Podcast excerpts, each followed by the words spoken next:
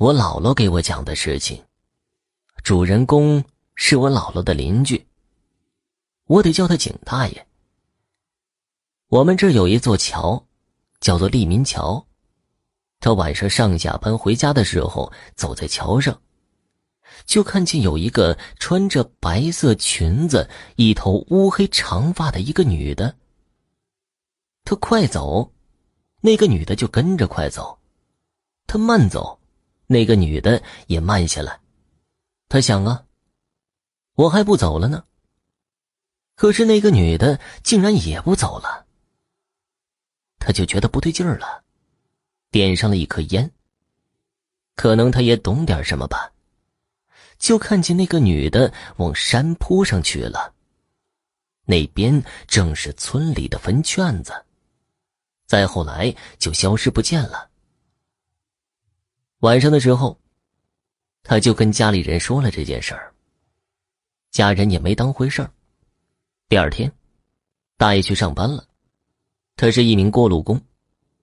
当他烧锅炉的时候，用钩子扒煤的时候，一块热得通红的煤炭正好掉到了他的鞋上，就砸到了脚面上，顿时就红肿了起来。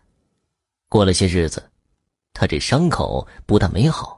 反而还往外流脓，无论是怎么上药膏，就是不好。去了医院，也看了，就是不好，甚至连一点好的迹象都没有，眼看着就能见着骨头了。